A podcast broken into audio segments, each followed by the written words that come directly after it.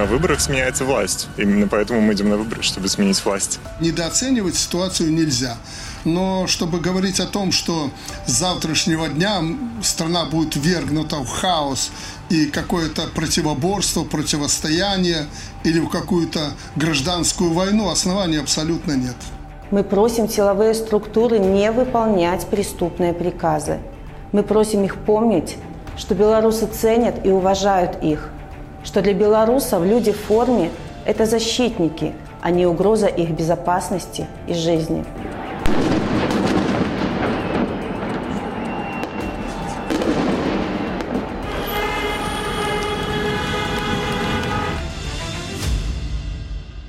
Привет, меня зовут Иван Мартыненко. Этот подкаст называется «Красавцы. Война с народом» в августе 2020 года. Он рассказывает о протестах после президентских выборов в Беларуси с перспективой силовиков. Не только о их подготовке и самом насилии, но и о их страхах и слабостях, о том, как все выглядело изнутри. День выборов начался тревожно. 9 августа утром возникли проблемы с интернетом. На участках начали задерживать независимых наблюдателей. Тем не менее, голосование проходило чрезвычайно активно.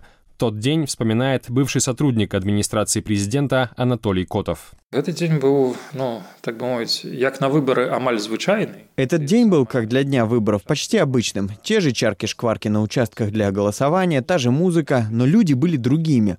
Во-первых, была реальная заинтересованность в том, чтобы прийти и проголосовать. Во-вторых, несмотря на все ограничения, многие люди были с белыми лентами, браслетами, в белой одежде. Были попытки наблюдать за процессом. Впервые за шесть президентских кампаний после 1990-х годов к политическому процессу был проявлен серьезный интерес. Была серьезная и, может быть, немного наивная надежда на то, что ситуацию в стране можно изменить голосованием, если показать, что действительно большинство людей против. Калі показать, что сапраўды большасць людей супраць. Основные события ожидались после 20.00, когда заканчивалось голосование. Готовились к этому и силовики по всей стране. Начальникам райотделов к 20.00 усилить охрану исполкомов. Исполкомов есть путем дополнения личного состава из числа сотрудников департамента охраны, либо резервов. Принято.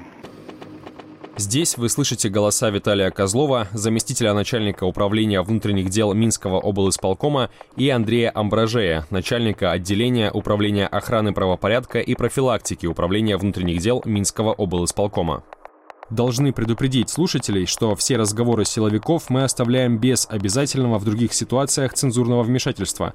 Язык, которым говорят те, кто якобы охраняет закон и порядок, весьма существенно их характеризует, а возможно и объясняет многое в их действиях, показывает их истинное лицо. Дальше. Начальником Минского РУВД Жодинского ГУВД принять две бригады скорой медицинской помощи и группу медиков. Расположить Минскому РУВД внутри РУВД и группу медиков внутри ВВС, а Жодинскому ГУВД в тюрьме 8. Что вам в курсе согласовано? Тюрьма номер 8. Задачу понятно, исполняем. Еще не все, блядь. Куда вы нахуй, блядь, летите, блядь? Значит, Борисовскому РУВД, Молодечинскому, Слуцкому, Солигорскому РУВД к 20.00 принять... Борисов, Молодечно. Слуц, Солигорск. Слуцк, Солигорск принять группу медиков и разместить ее либо в дежурках, либо в ВВСах в готовности оказывать помощь доставленным и сотрудникам.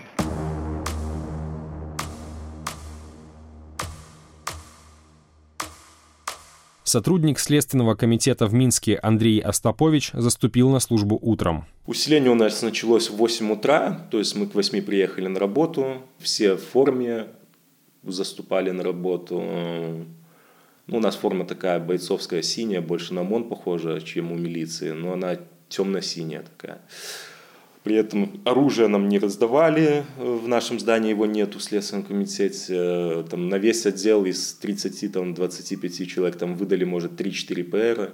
Э, то есть там, по очереди бы отбивались, если что, типа того. Э, не знаю, из какого расчета это все бралось. Все были по форме. Интернет, наверное, я уже точно не помню, в воскресенье все-таки, наверное, до вечера еще был. А вечером начали собираться люди. Действительно много, и не только в Минске, вспоминает Светлана Тихановская. Режим, наверное, не ожидал такого количества людей, они просто потеряли связь с белорусами, они не уловили настроение людей, не уловили перемены, которые произошли э, за это время, что выросло новое поколение, что у нас есть источники информации, которые помогают нам понять, что э, мы можем жить хорошо, мы прекрасная страна с замечательными людьми, и нам есть куда двигаться вперед. Телеграм-каналы, которые освещали эти события. Вот на самом деле скажу от себя, я тогда не следила за телеграм-каналами, я не знала, кто, о, о чем пишут. Ты просто тогда был в этом процессе, митинги, общение с людьми. Э, вот она была твоя реальность.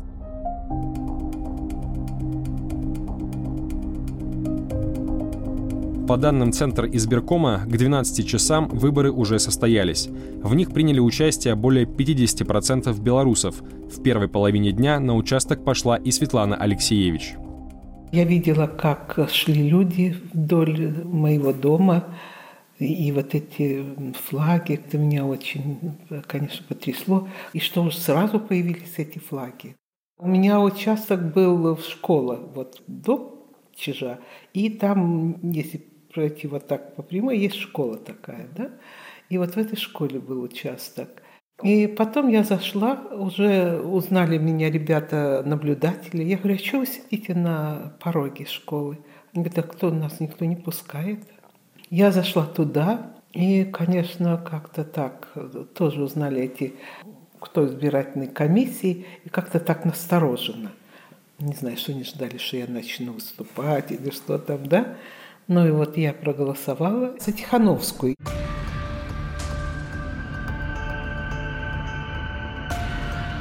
Атмосфера на избирательных участках по всей стране выглядела примерно одинаково. Никогда не видел такого. Я думаю, что это в первый раз. И надеюсь, что не только в Новой Боровой, но и по всей стране пришли голосовать те люди, которые никогда не участвовали раньше в выборах. Мы тут пообщались. Я ни разу не приходил голосовать на президентских выборах. Я тоже первый раз только прихожу, поэтому раньше никогда не голосовали. Никогда. Шамура не николи не голосовали? Ну, так а, смысл? Какой смысл голосовать? А сейчас вот вижу, что есть. Есть надежда, есть, поэтому будем стоять до последнего. Гроза, не гроза, град, не град, будем стоять. Мы уже четвертый час стоим. Ой, уже больше двух часов. Ни одни выборы так не проходили, как в этот раз.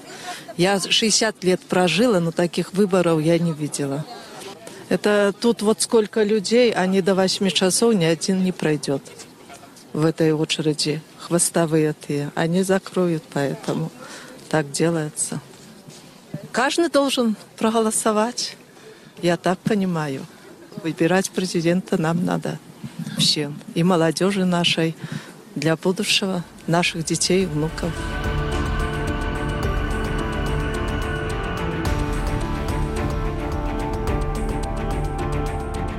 В тот день у людей впервые появилась надежда на перемены. Между тем, за кулисами избирательных участков все происходило как обычно.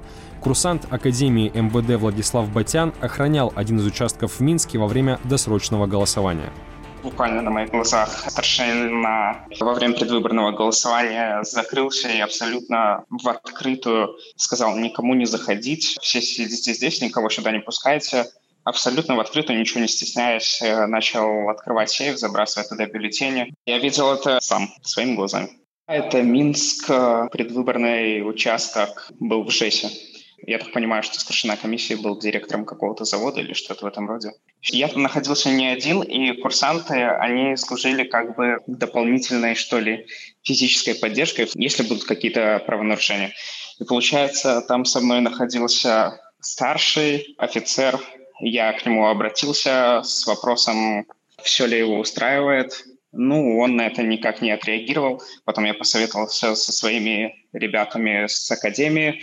Они сказали, что у них тоже были такие случаи, и они хотели как бы чем-то поделиться, но проблема была в том, что людей просто вызывали в идеологический отдел и говорили, что их это абсолютно не касается.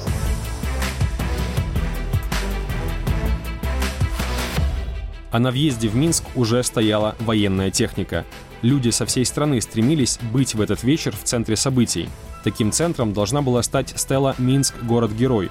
Силовики делали все возможное, чтобы не пустить людей из регионов в столицу. Минская область – это первое кольцо обороны. Тогдашний министр внутренних дел Юрий Караев.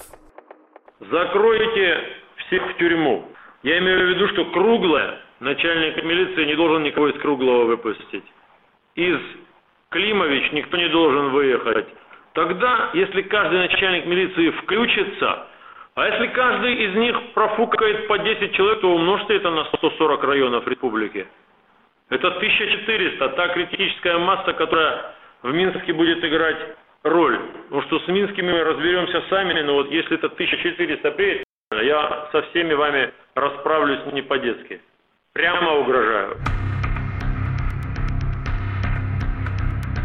Вечером сотни тысяч белорусов собираются возле избирательных участков и ждут результатов голосования. В некоторых местах не вывешивают протоколы, в другие защищать членов комиссии приезжает ОМОН, а на некоторых участках были вывешены протоколы с результатами, сильно отличающимися от официальных. Голоса считают, сказали, покажут только завтра протоколы. Но народ собрался сегодня ждет. Я голосовал. За кого? Подожди. Так если у нас с тобой расходятся мнения, значит моя гражданская... Давайте! Я Тихановскую!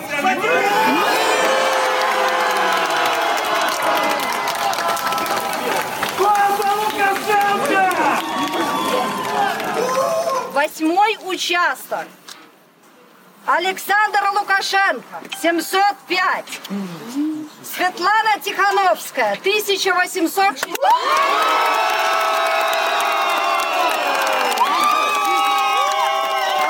Вы же сидели в комиссии, где протокол? Скажите, хоть какие результаты? Какие результаты, скажите? Какие результаты? Товарищ милиционер, почему Как вам не стыдно?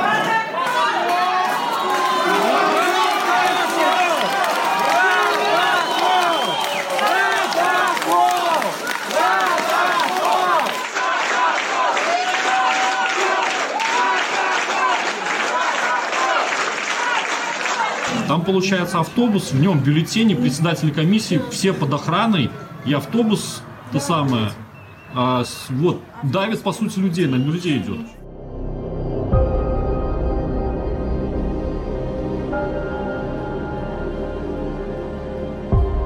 Протесты начались, когда уже комиссии стали вывешивать эти протоколы с фальсифицированными данными. Александр Азаров, который сейчас возглавляет Байпол, организацию бывших белорусских силовиков, перешедших на сторону народа, летом 2020 года работал в Академии МВД, куда его перевели из Главного управления по борьбе с организованной преступностью и коррупцией, печально известного ГУБОПИКа. И тогда люди стали возмущаться. Ну вот, допустим, у нас на участке они не нападали на сотрудников, они просто стояли и требовали вывесить протоколы эти. Но председатели комиссии запретили их вывешивать, сказали, значит, вы оставили членов комиссии, говорят, вы их вывесите, когда мы уедем. И было вызвано подкрепление, забрали, приехали машины, за каждой комиссией отдельный автомобиль с сотрудниками, и под конвоем их вывезли, и только потом вывесили эти протоколы итоговые. Когда уже приехали в исполком, при, значит, уже тогда начались разговоры между сотрудниками, что происходят какие-то протесты и беспорядки в городе. Мы стали там звонить другим с коллегам, которые находились на других участках, и мне все стали, все стали рассказывать, что везде было все сфальсифицировано, и в этом откровенно признавались как своим людям, председатели комиссии или члены комиссии избирательных. На своем участке я видел, что они вообще не считали, и председатель сказал, он нарисовал цифры просто, которые ему сказали сразу. И неважно было, кто за кого голосовал.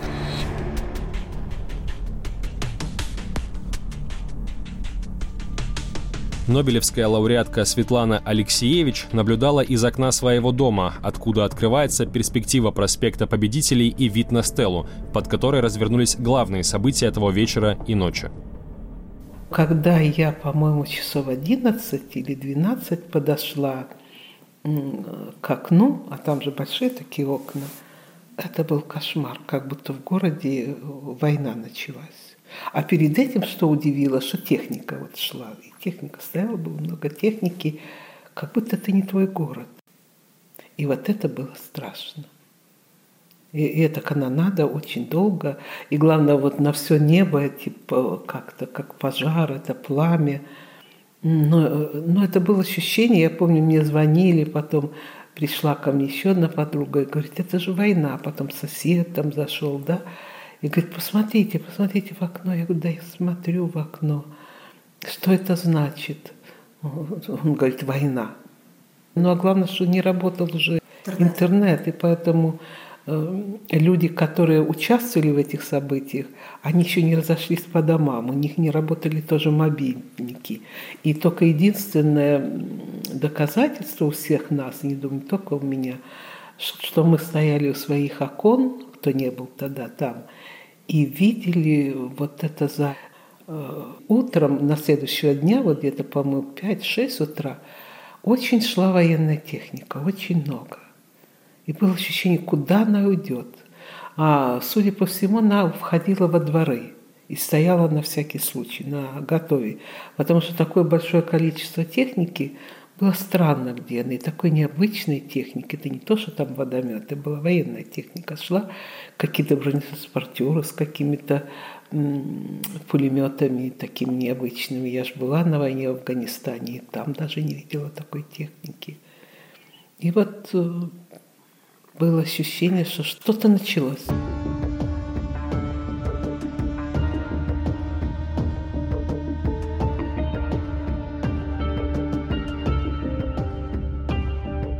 После 20.00 тогдашний председатель ЦИК Лидия Ермошина огласила результаты экзит-полов – 83% за Лукашенко. Эта цифра многим показалась явно сфальсифицированной и вызвала взрыв возмущения, который власти пытались подавить. В городе разразился настоящий ад.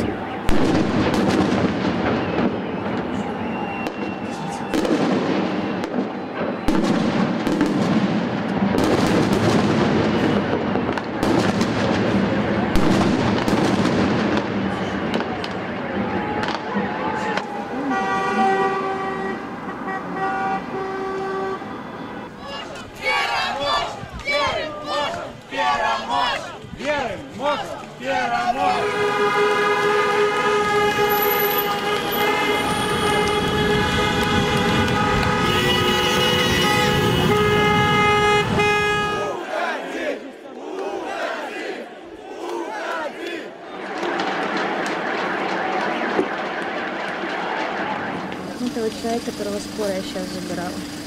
У него голова. Здесь скоро тоже еще Стрелы, А что это? Э... Ну, это гильза, а это слезоточивый газ. Они кидали баллоны, газ распылялся. Это, и... да, граната. Может быть, даже что-то шумовая. Резиновые пули. Смотрите, видите, какая шишка? Видно? Это возле БСБ банка. Там не... Сбили с ног в пятером дубинками, ногами. А дочь убежала вперед, слава богу. Это, это не люди, это звери какие-то, я не знаю.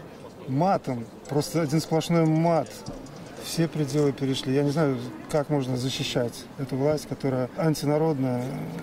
Очень было много людей с оружием, начали стрелять по рукам, по ногам. Сначала люди шли мирно, они шли э, сцепкой, устроили большую сцепку и начинали подъезжать просто автозаки параллельно дороге и забирать людей. Естественно, потом до столкновений доходило, и через где-то часа полтора пошли резиновые пули и гранаты светошумовые. Ну, они пытались стрелять по туловищу, у одного человека пол лица в крови было. Да, вот да, толпа на дороге, да. Что автозак, проехал по людям. Вот нормально, да? да, да, вот, да ну, такое, такое было. Люди видели, и когда вот идут люди вот так вот с ушами, и кровь идет с ушей, когда вот кидались гранаты, вот, ну, ну никак. За что любили э, президента наши бабушки? За то, что нет войны? Короче, гвардейская... Пожалуйста. Он ее устроил.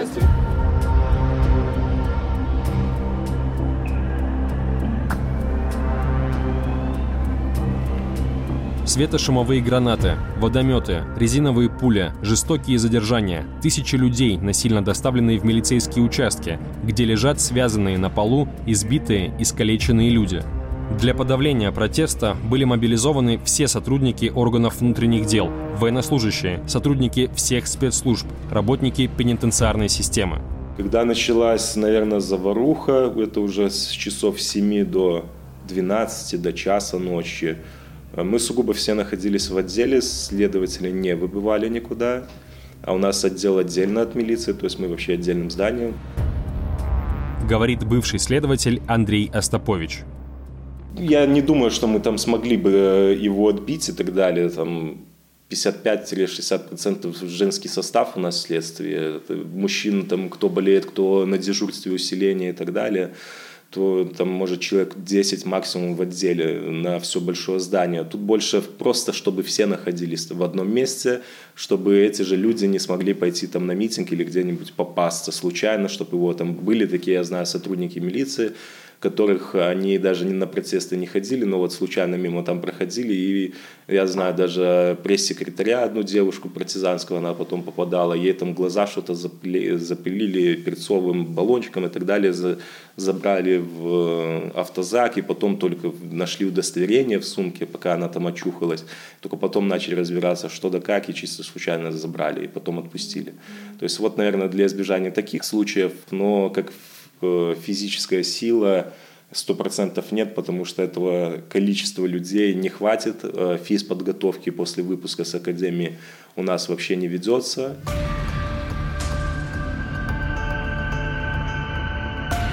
Ребята из милиции и военные, которые были задействованы, очень достойно себя вели и настоящие патриоты. Лукашенко вряд ли ожидал, что на следующий день Минск превратится в зону боевых действий. Об этом мы поговорим в третьем эпизоде нашего подкаста. В подкасте использованы записи телефонных разговоров милицейского начальства, которые были сделаны спецслужбами Беларуси. Эти файлы появились в интернете благодаря группе «Киберпартизаны» и инициативе «Байпол». Эксперты подтвердили подлинность этих аудиозаписей. Оригинальная версия этого подкаста была создана белорусской службой «Радио Свобода» на белорусском языке.